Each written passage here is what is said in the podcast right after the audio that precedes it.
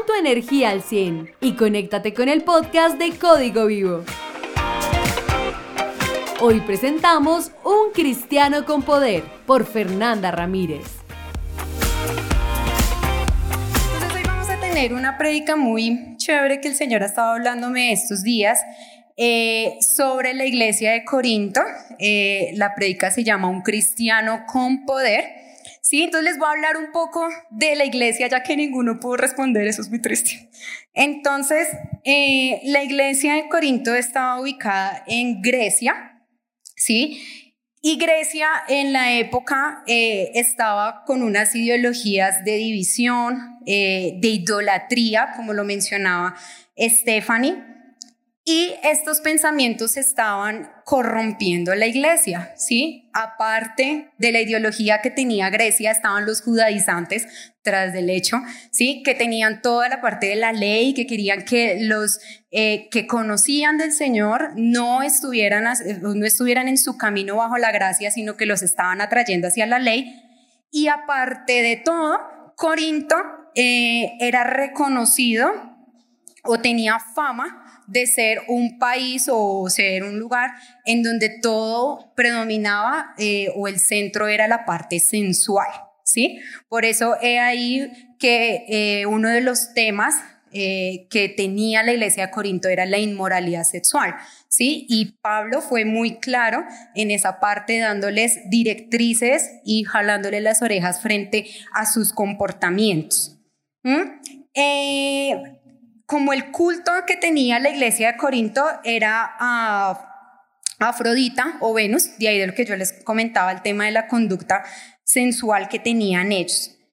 Eh, entonces una vez entra la corriente de la iglesia, la de Grecia y la de los judíos, pues daña la las buenas costumbres de los creyentes y se crea una lucha difícil para los creyentes de esta iglesia porque ellos ya habían escuchado lo que Pablo en el segundo viaje les había dicho, Cristo murió en la cruz por sus pecados, ustedes ahora son nueva criatura, ¿sí? Y ellos al sentirse rodeados de esta mentalidad de Grecia, estaban teniendo pues como conflicto en su mente, conflicto en la forma como ellos estaban actuando y le escriben una carta a Pablo en donde le hacen preguntas. Le dice como, es que Pablo, ¿por qué nos dicen que nosotros no debemos comportarnos de esa forma? ¿Por qué nosotros estamos siendo como tan diferentes a ellos? Nosotros pensamos que lo que tú nos estás diciendo es muy fuerte y no lo podemos hacer. Y Pablo responde con la primera carta de Corintios. Entonces, en esta carta de, Pablo, ellos les, eh, él, pues digamos que les dan directrices, como ya les he dicho, les exhorta, porque esta, esta carta es más de exhortación, pero tiene una parte muy bonita y es que la exhortación que Pablo hace siempre fue con amor, siempre fue con amabilidad. Y de ahí es ese capítulo que todos nosotros nos conocemos, que es 1 Corintios 12 y el amor y no sé qué. Pero él en medio de ese amor les está, les está exhortando a que se comporten como unos verdaderos hijos de Dios. Entonces, la pasan a la siguiente diapositiva, por favor. Hay una palabra muy especial que ya está finalizando la carta y Pablo le dice a los corintios está en Primera de Corintios en el capítulo 15 y dice, así que, hermanos míos amados, aquí es donde yo les digo, a pesar que es una carta de reprensión, les dice, amados, estad firmes y constantes, creciendo en la obra del Señor siempre, sabiendo que vuestro trabajo en el Señor no es en vano. Y esa es una palabra que Pablo les dice ya finalizando, diciéndoles, listo, ustedes tienen estos conflictos, ustedes tienen esta lucha, pero sigan firmes y constantes. Vea que lo que ustedes están haciendo no va a ser en vano, ¿sí? Todo algún día y al final va a tener una recompensa. Entonces vamos a mirar uno a uno qué significa este eh, versículo tan pequeño pero tan sustancioso que nos puede ayudar a nosotros. Lo primero es que nos dice que seamos firmes y constantes, ¿cierto? ¿Por qué Pablo les estaba diciendo que sean firmes? Porque las corrientes ideológicas de ese entonces eran demasiado fuertes y no son diferentes a las que estamos viendo hoy en día. ¿sí? Hoy en día nosotros tenemos un mundo lleno de corrupción, eh, todo es sensual, donde uno ve novelas, música, películas, todo tiene que tener su imagen eh, de doble sentido, palabras de doble sentido, el consumismo que nos están llevando a que nosotros no somos eh, alguien importante si no vestimos con la ropa de marca, si no tenemos el mejor carro, si no tenemos el mejor reloj, si no tenemos los mejores bolsos, ¿sí? Entonces, este mundo nos está llevando a la banalidad, a que nosotros les pongamos más atención a las cosas superficiales y no a lo que nosotros podamos tener. Em, dentro de nuestro corazón, corazón, las conversaciones. Y yo creo que aquí más de uno estamos trabajando y vemos que a veces los lugares de trabajo son difíciles de permanecer. Sí, a veces es difícil poder contener una conversación con nuestro compañero de al lado porque todo tiene que sacarle doble sentido o todo tiene que sacarle una palabra de bullying o de queja o de estar criticando al jefe. Entonces, hoy en día no estamos lejos de la iglesia de Corinto, la verdad. Estamos viviendo en unos mundos en donde, en un mundo en donde es tan difícil poder sostenernos, en donde es tan difícil poder estar firmes y constantes y que aquí en adelante va a ser peor, ¿sí? De aquí en adelante vamos a vivir cosas muchísimo peores. Entonces Pablo los insta a que permanezcan firmes ante estas, ante estas corrientes y les dice que de tres formas ellos pueden ser firmes. La primera es que les dice que tengan una sola posición y que se mantengan en defensa. Siempre el creyente debe estar en defensa a lo que el enemigo nos quiere decir. ¿Qué nos dice la palabra? Que nosotros resistamos al diablo y y él huirá, ¿sí? Nosotros siempre tenemos que permanecer firmes delante del enemigo y reprenderlo. ¿Qué pasa? Que muchas veces nosotros podemos tener una situación de lucha de pecado y como no hemos caído, nos relajamos, ¿cierto? Y entonces no oramos, no reprendemos, no estamos firmes y ya cuando nos vemos más envueltos que quién sabe qué, ahí es donde, ahí sí nosotros empezamos a, orar, a interceder, a pedir ayuda, oren por mí, ayunen por mí, hagan todo por mí. El Pablo les dice, manténganse firmes en la posición. Segundo, peleen desde su convicción. Pablo sabía que los corintios no podían, eh, no podían predicar. Perdón. Pablo sabía que él no le podía predicar a los corintios de otra cosa, sino solo de Jesús. ¿Sí? Eh, Pablo, como él lo dice, yo solamente predico a Cristo y este crucificado. Y ante las situaciones que la iglesia de Corinto estaba viviendo, Pablo decía, yo no les puedo hablar más a Corintios, sino solo de Cristo, porque es que la solución que la iglesia en ese momento necesitaba era sentar sus bases. Habían escuchado del Señor Jesús, habían escuchado que era nueva criatura, pero se estaban dejando llevar por las corrientes. Entonces Pablo les dice, ustedes deben permanecer en su convicción de lo que yo les he dicho, eso es lo que ustedes tienen que creer. Y la tercera parte o la tercera forma en la que Pablo les dice que deben permanecer firmes es por medio de su mente, una firmeza mental y espiritual. Y aquí eso es una parte difícil, mantener la firmeza mental es compleja eh, yo a veces lucho mucho con mis pensamientos. Dicen que las mujeres piensan más que los hombres. Y sí, sí, yo pienso mucho, mucho. A veces me cuesta mantener la mente quieta. Es difícil, es imposible. Sí, siempre uno tiene que estar pensando en algo. Si no es en el trabajo, es en el estudio, es en la casa, en mi estado físico, en mi estado emocional. O sea, en todo uno está pensando. Y a veces permanecer firme mentalmente es complejo ¿sí?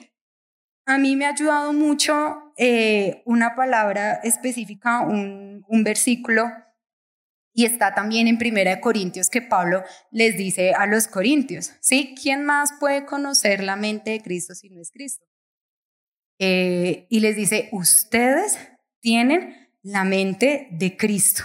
A mí esa palabra, la verdad, me ha ayudado mucho, me ha permitido ser libre porque, como les comentaba, a veces pensaba que era muy difícil poder controlar los pensamientos. Y saber que tengo la mente de Cristo es saber que sí tenemos la capacidad de pensar cosas buenas. ¿sí? Que tenemos la capacidad siempre de pensar como Cristo piensa, en la palabra, pensar en cómo obedecer, pensar en cómo hacer el bien, pensar todo el tiempo en cómo puedo yo aplicar lo que la Biblia me está diciendo.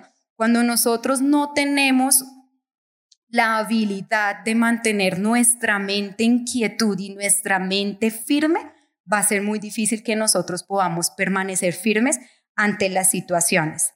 La constancia que nos dice Pablo es estar activamente, ¿sí? Ser constante es estar siempre eh, haciendo lo mismo. Y en este caso él, les dice a los corintios, permanezcan constantes en las prácticas que les he enseñado, en oración, en palabra, en ayuno, en hacer caso, ¿sí? Nosotros, aparte de que debemos ser firmes en nuestro corazón, en nuestra mente, debemos ser constantes y no tener quietud mental un día y al otro día el desenfreno total.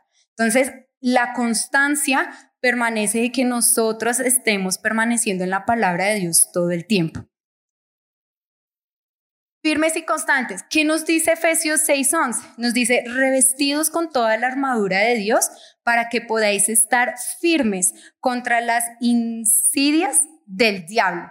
Entonces aquí Pablo nos está diciendo, ojo, se les ha dado a ustedes una armadura, ¿sí? Porque a veces podemos decir, pero ¿cómo permanezco firme? A veces no sé cómo hacerlo. Nos está diciendo, nosotros tenemos la armadura y la armadura es mental, la armadura es para nuestro cuerpo, la armadura es espiritual, la armadura es para llevar el evangelio, ¿sí? Y esa armadura es la que nosotros nos va a ayudar a permanecer firmes. Lo segundo que dice este versículo es creciendo siempre. Nos dice Pablo, permanezcan firmes, permanezcan constantes y aparte les dice, crezcan, ¿sí? Y nosotros hemos sido llamados para crecer. La palabra dice que nosotros tenemos que dar fruto y si nosotros no damos fruto, vamos a ser un día cortados. Cuando la palabra nos dice esto es porque el crecimiento no es opcional, chicos. Acá yo no puedo decidir que no quiero crecer o crezco. O sea, nosotros si somos creyentes, crecemos o crecemos. El crecimiento es diferente en cada uno y yo no puedo pretender crecer igual a como crece Adri, ¿sí? Cada uno crece totalmente diferente porque tiene una experiencia personal con Cristo. Entonces, el crecimiento es muy diferente, tal vez va a diferenciarse en tiempos, va a diferenciarse en situaciones que está viviendo, pero el creyente siempre, siempre tiene que crecer. Corinto, eh, la iglesia de Corinto no estaba experimentando el crecimiento porque estaba dejándose contaminar por las corrientes. Y esta era una de las causas por las que la iglesia de Corinto estaba como al punto de colapsado, que no saben qué hacer y por eso le escriben y les pide ayuda rápido a Pablo para que venga, ayúdenos con estos temas porque no sabemos qué hacer. Ahí ese era el punto donde la iglesia de Corinto estaba estancada y no podía crecer. Entonces Pablo les aclara las dudas que ellos tienen y los guía hacia la verdad. Y esa guía que Pablo les da es por medio de la palabra de Dios. Y esta es una disciplina que el Hijo de Dios, en este caso nosotros debemos tener y permanecer siempre que es en la lectura de la palabra. El verdadero crecimiento espiritual requiere de la palabra de Dios, chicos. Si nosotros no estamos leyendo la palabra de Dios, va a ser muy difícil que nosotros podamos crecer. La experiencia la vivencia espiritual que yo pueda obtener con el Señor es esencial, sí, pero si nosotros no tenemos una dedicación diaria de la lectura de la palabra, de estudiarla, de escudriñarla, de decir qué me está diciendo Dios y cómo la puedo aplicar, eso es lo que verdaderamente nos va a ayudar a crecer. Eh, hay una parte de mi Biblia eh, de estudio que encontré cuando estaba estudiando esta parte y me llamó mucho la atención y me confrontó mucho porque a veces nosotros leemos la palabra solo por leerla, ¿sí? Y a veces la leemos porque es algo que sabemos y entendemos que es algo que tiene que hacer un cristiano. pero no la hacemos porque realmente podamos nosotros decir, es que la palabra es la que me alimenta, ¿sí? Entonces me confrontó mucho porque acá el autor de, de mi Biblia de estudio dice, ninguna cantidad de supuesta riqueza o experiencia espiritual refleja un genuino crecimiento espiritual. Si este conocimiento está separado de nuestro crecimiento básico con el conocimiento de la palabra de Dios. ¿Qué quiere decir esto? Usted puede leer y puede tener lecturas de, de una a dos horas, pero si esta lectura no refleja en usted cambio, usted no está creciendo y usted no está reflejando lo que verdaderamente es un hijo de Dios. ¿Sí? Entonces, ojo en la manera en que nosotros estamos leyendo la palabra, porque no es solamente como también se mencionaba en algún momento como un amuleto, que yo leo la palabra de Dios y se me solucionan las cosas, o yo leo la palabra de Dios y voy a tener eh, la respuesta justa lo que necesito y ya, y el resto de días me pierdo de la palabra, porque eso también ha pasado. Y yo creo que doy esos ejemplos porque a mí me han pasado, ¿sí? Que a veces uno lee la palabra y gracias Dios y calmaste mi ser y tres días la Biblia por ahí, ¿sí? Y uno la vuelve a leer hasta que otra vez necesita de, de llenar ese vacío. Entonces, no necesariamente el hecho de que estemos leyendo la Biblia quiere decir que estemos reflejando un cambio. Una de las formas que Pablo les decía a los corintios para que ellos crezcan, eh, les dice, el Señor ha establecido dones en la iglesia. Y eso es otro de los puntos que, que Pablo aclara a la iglesia porque ellos estaban diciendo, pero es que acá no hay orden, pero es que todos profetizan, eh, todos oran, todos sanan. Entonces, Pablo, ¿cómo hacemos acá? Entonces, Pablo les dice en la carta de Corintios, a unos estableció maestros, a unos profetas, a unos pastores, a otros evangelistas, ¿sí? Y esto es con el fin del crecimiento de la iglesia. Los dones no es solamente para que yo los use, ¿sí? Y ya, no es para que vean cómo profetizo de chévere, vean cómo yo explico la palabra que, uy, nadie la explica como yo. No, si el Señor ha establecido dones en la iglesia es para el crecimiento, que si el Señor colocó en cada uno de ustedes un don específico, úsenlo para el crecimiento de su hermano, ¿sí? Si el Señor le ha dado a usted la capacidad de dar un consejo, dé el mejor consejo a la persona que lo necesita en el momento oportuno. ¿Sí? Que si el Señor le dio a usted el don de ir a evangelizar y hablar a las multitudes, empiece por el Transmilenio, por lo menos, ¿sí? O en el bus o en el taxi, no espere a que tenga que ir hasta multitudes para evangelizar. Si el Señor nos dio dones específicos es para que nosotros los usemos aquí en la iglesia, entre nosotros, para que de esa forma haya crecimiento. Y cuando nosotros estemos usando esos dones, nosotros mismos también estamos creciendo. Los corintos, eh, corintos, los corintos, los corintios, los corintos carecían de conocer la profundidad de la palabra de Dios. Por eso Pablo les eh, exhorta a que el verdadero conocimiento se adquiere mediante el Espíritu Santo. ¿Sí? Y, Pablo les dice cosas que ojo no vio ni oído yo, son las que Dios tiene preparados para que les ama. Entonces, Pablo les dice que era lo que les mencionaba ahora, los corintios estaba, conocían al Señor, pero no lo conocían profundamente, porque no tenían ese hábito de escudriñar la palabra, porque no tenían ese hábito de de interesarse por conocer a Dios, porque eso también está en el interés en que yo quiera conocer a Dios. Yo siempre digo y doy este ejemplo porque pienso que es muy efectivo para nosotros los jóvenes y es cuando yo estoy en el plan de conocer a un chico o a una chica, pues yo quiero saber todo de esa persona, ¿cierto? Qué hace, dónde vive, qué le gusta, cuál es su color favorito, cuál es su comida favorita, eh, bueno, cuál es su lugar favorito, qué país quiere conocer. Mejor dicho, lo quiero conocer o conocerla todo, ¿cierto? Pues así mismo debería pasar con el Señor. Si yo amo a Dios, si yo digo amar a Dios y digo ser una creyente, pues lo mínimo que habría en mi corazón es el deseo por conocerlo, ¿sí? Lo mínimo que quisiera saber es, Dios, ¿tú qué quieres para mí? ¿Qué te gusta? Yo a veces le, pero yo soy muy cursi. Y yo a veces le digo a Dios, Dios, ¿hoy qué quieres hacer? ¿Sí?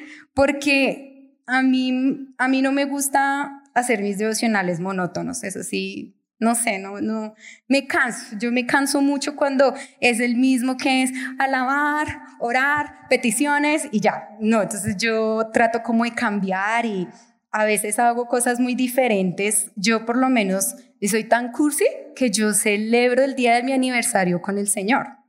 Sí, son los 19 de junio. Y yo ese día siempre quiero hacer algo. Digo, bueno, Señor, vamos, comamos, eh, salgamos. Una, una vez, hace muchos años, yo hice una cita romántica con el Señor. Y entonces eh, organicé mi cuarto y puse flores y puse música y me vestí bonito. Y esa es la manera en que de pronto yo he permitido y le he dado esa cabida al Señor a que se sienta él también especial, porque es que no solamente es que Él es el que me tenga que dar a mí, o no solamente es el que Él tiene que hacer cosas lindas para mí, yo soy la que también tengo que estar haciendo cosas por Él. Yo tengo que estar ofreciéndole a Él todas las cosas y de esa forma va a haber crecimiento, porque yo voy a conocer a Dios de diferentes formas. ¿sí? Si yo no me doy la oportunidad de que Dios se manifieste a mí de diferentes formas, va a ser muy difícil. Si yo, ustedes pueden pensar, yo no conozco a Dios en forma paternal. ¿sí? Porque pueda que algunos de ustedes tengan el vacío de un padre. Permítanle a Dios conocerlo de una forma que Él sea su padre, ¿sí? Yo no conozco a Dios en la forma de amigo. No, no sé qué es tener un amigo verdadero, algunos de ustedes pueden pensar. Permítale a Dios ser su amigo verdadero, ser ese amigo que está ahí para escucharle, para aconsejarle, para consentirlo, porque Dios consiente de la forma más hermosa y única que nadie más puede hacer. Entonces, el conocimiento y el crecimiento del, creyente está dado en la medida en que se introduce en el Señor. No hay otra forma en que el cristiano va a crecer. Y bueno, hay otro punto para llegar a, esa, a, esa, em, a, esa, a ese versículo que está ahí. Y es que, eh, bueno, el, la iglesia de Corinto, Pablo le dice, es profundicen en el conocimiento del Señor a medida que ustedes lean la palabra, pero hay otra forma en la que, el, la que Pablo les dice a los corintios, ustedes van a crecer y es una forma en la que a nosotros no nos gusta. Entonces, para eso quiero que hagamos un ejercicio, todos hagan así. Entonces, van a hacer de cuenta que esa es una sombrilla, ¿sí? Y la sombrilla sirve para que nosotros no nos mojemos, para que cuando hace mucho sol no nos quememos, ¿cierto? O en estos días la sombrilla es tan necesaria, y más aquí en Bogotá. Esa sombrilla es la disciplina, ¿sí? Entonces, acuérdense siempre cuando tengan una sombrilla, la disciplina. Y Pablo les decía a los corintios que la disciplina era necesaria para el creyente. Y digo que no nos gusta porque ¿a quién le gusta ser disciplinado? Pues a nadie, ¿cierto? a nadie nos gusta ser disciplinado. Pero cuando la disciplina es bien recibida, chicos, trae crecimiento. ¿Sí? Y nosotros debemos tener la capacidad de saber recibir la disciplina. Yo le agradezco mucho a Dios de verdad por mis pastores, hoy no están, pero me han disciplinado mucho. Y esa disciplina a mí me ha ayudado mucho a crecer. Yo creo que eh, no sería la Fernanda que soy hoy en día por muchas de las reprensiones que mis pastores me han dado, que mis papás también me han dado, porque no es solamente saber recibir la disciplina de la iglesia, sino saber recibir la disciplina en casa. ¿Sí? Que si nuestros papás nos dicen que por ahí no es, pues por ahí no es. Entonces, la disciplina también es un punto fundamental para que nosotros crezcamos.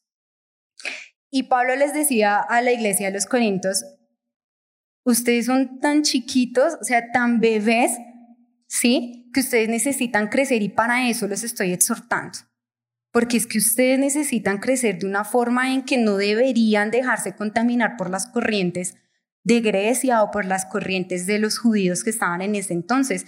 Yo ya les he hablado a ustedes y les he dicho que el camino es por aquí, ¿sí? Entonces acá hay un versículo que encontré en Hebreos que nos dice, Así que dejemos de repasar una y otra vez las enseñanzas elementales acerca de Cristo. Por el contrario, sigamos adelante hasta llegar maduros en nuestro entendimiento. Entonces, en esta parte, pues Pablo está diciendo, o sea, otra vez ustedes tienen que aclarar, soy amado por Dios. sí, o sea, obvio que sí. O yo no tengo por qué estar luchando otra vez con cosas elementales, como nos dice eh, Pablo. ¿sí? Y aquí algunos yo creo que esta palabra es apropiada, ¿sí? Otra vez luchando con lo mismo, llevamos siendo cristianos o llevando en el ministerio, en el evangelio, cinco o seis años y todavía luchando con el mismo pecado. O sea, otra vez. Entonces, ojo porque cuando nosotros no recibimos la disciplina, ahí es donde nosotros nos vamos a ver estancados ahí es donde nosotros vamos a ver que definitivamente nunca vamos a crecer. Y debemos amar a quien nos dé la disciplina, porque eso también es un punto fundamental, amar a quien nos disciplina. Eh, la tercera parte que nos habla el versículo es porque nuestro trabajo no es en vano. Entonces les estaba diciendo Pablo, vean, sean firmes, sean constantes, crezcan constantemente, porque no es en vano lo que ustedes están haciendo.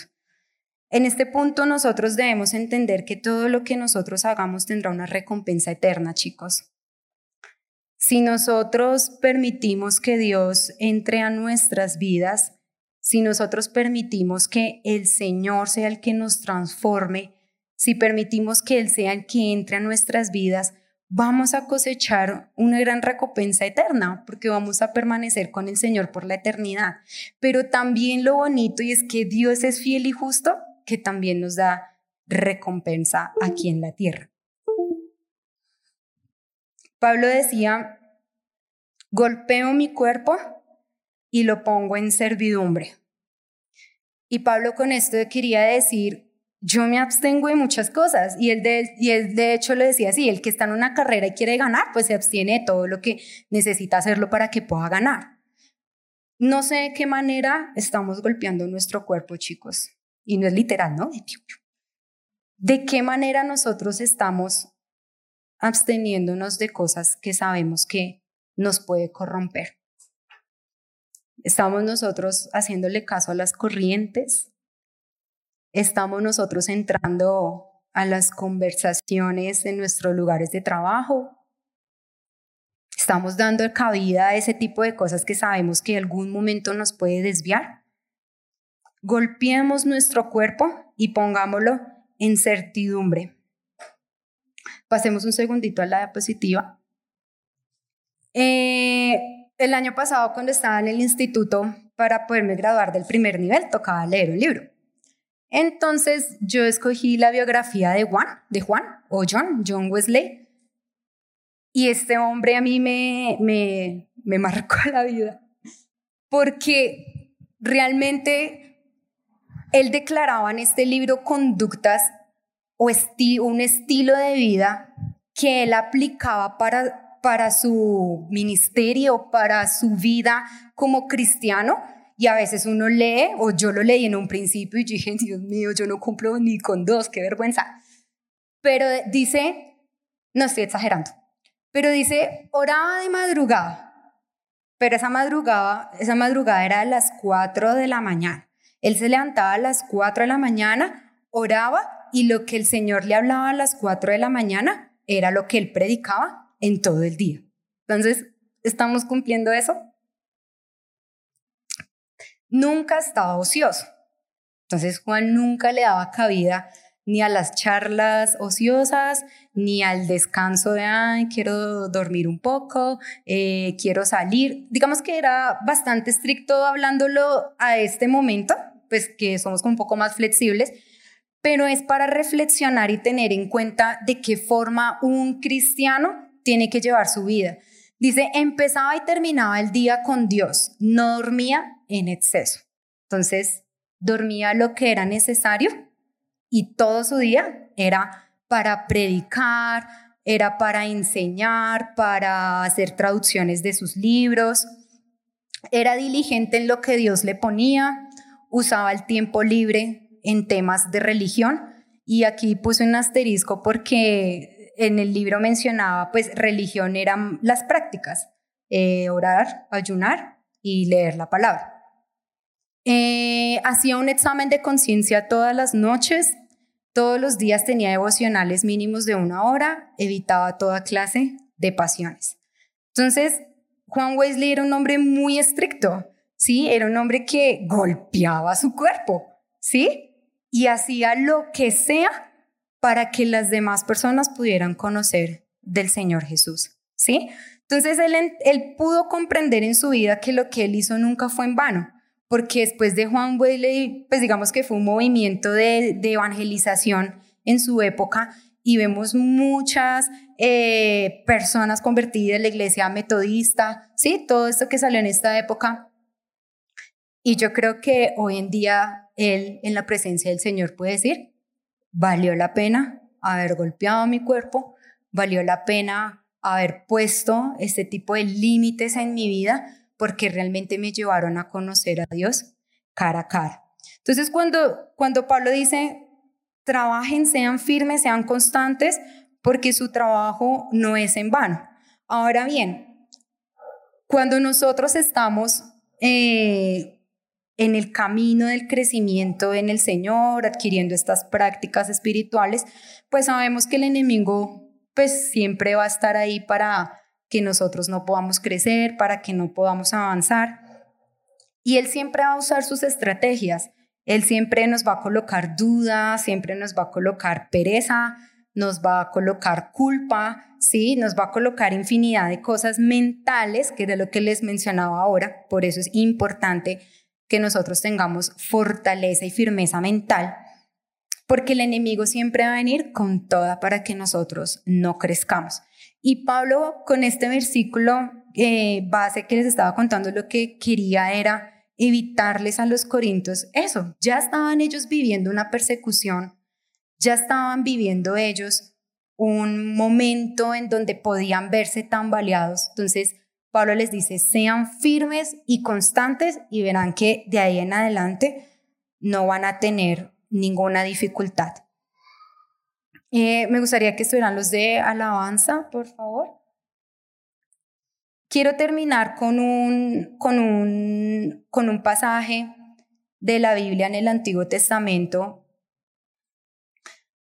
eh, de, como a modo de ejemplo de una persona que seguía, que era firme, que era constante, que golpeaba su vida, que hacía todo lo que tenía que hacer para conocer a Dios. De hecho, lo conoció mucho. Eh, pero llegó un momento en su vida en donde pensó que lo que estaba haciendo era en vano. Y él pensó que definitivamente aquí yo ya no avanzo. Aquí me quedé estancado, yo no puedo, eh, con lo que estoy luchando es muy fuerte, es muy duro. Y quiero hablarles de Elías en el libro de Primera de Reyes, capítulo 19. Si lo buscan, gustaría que lo leyéramos todos junticos, pues me sigan en la lectura. Era cuando veíamos a Elías ya haciendo, antes de, del momento que vamos a leer, vimos que hizo milagros, que hizo descender fuego, que mostró y dejó el nombre de Dios en alto. Pero resulta que, que luego de que suceden estos eventos grandes, él entró en un momento de mucho temor, ¿sí? Y entonces vamos a leer desde el capítulo, desde el versículo 1 hasta el 8, porque quiero llegar a un punto específico para que hoy nos vayamos fortalecidos en el Señor. Dice Acab eh, dio a Jezabel, que era su esposa, ese era el bando malo, eh, dio a Jezabel la nueva de todo lo que Elías había hecho y de cómo había matado a espada a todos los profetas. Entonces envió Jezabel a Elías un mensajero diciendo, así me hagan los dioses y aún me añadan, si mañana a estas horas yo no he puesto tu persona como la de uno de ellos. Viendo pues el peligro se levantó y se fue para salvar su vida. Acá Jezabel le estaba diciendo, y este Elías mató a todos mis profetas, yo lo voy a matar a él. ¿Sí? Y él le entró un miedo profundo, porque él decía, me van a matar. O sea, y ahí es donde él pierde un poco de vista todo lo que había pasado anteriormente. O sea, yo creo que en un segundo olvidó todo lo que había pasado. Olvidó que había hecho descender fuego, olvidó que había hecho milagros, ¿sí? Y le empezó a dar miedo. Y dice que él se fue. Eh, ¿Qué? Me perdí. Dice, viendo pues el peligro, se levantó y se fue para salvar su vida y vino a ver Seba, que está en Judá, y dejó allí a su criado. Y él se fue por el desierto un día de camino, y vino y se sentó debajo de un enebro, y deseando morirse, dice acá, deseando morirse, dijo, Basta ya, oh Jehová, quítame la vida, pues no soy yo mejor que mis padres. No sé a cuántos de ustedes les ha pasado que se han cansado de luchar, chicos. Y se han cansado de decir, Dios, he intentado todo por acercarme a ti. He intentado todo por conocerte y no te veo. He intentado todo por acercarme, por querer entender tus escrituras y no entiendo. ¿Sí? No sé a cuántos han llegado a un punto en donde dice, yo creo que este no es el camino correcto. Yo creo que mm, yo no voy a seguir leyendo más porque no entiendo la palabra. Yo creo que no voy a seguir luchando con este pecado porque eso ya está tan arraigado en mí que eso nunca va a salir.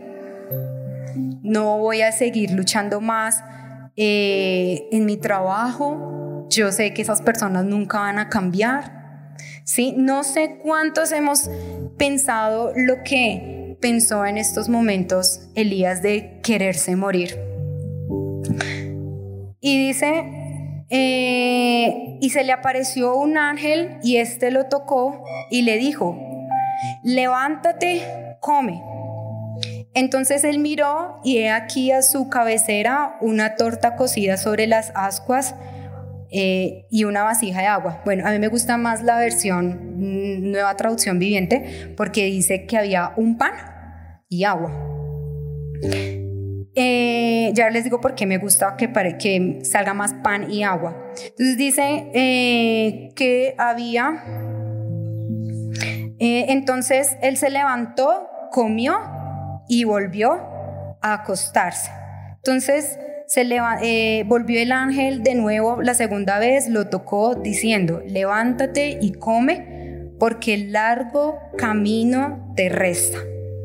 Se levantó pues y comió y bebió y fortalecido con aquella comida, caminó 40 días y 40 noches hasta Oreb, el monte de Dios. Entonces, aquí vemos que lo único que necesitaba Elías era un alimento que lo fortaleciera para seguir.